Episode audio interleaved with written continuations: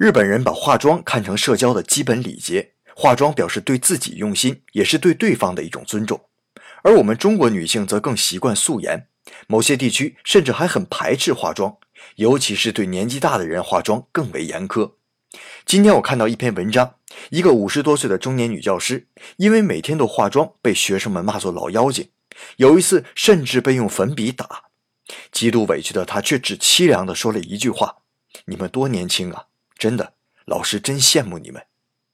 与此相比啊，日本女人从十八到八十，只要出门就会化妆，在大街上经常能看见七八十岁的奶奶们，头发染成绿的、紫的、红的各种颜色，抹着红嘴唇，衣着鲜艳。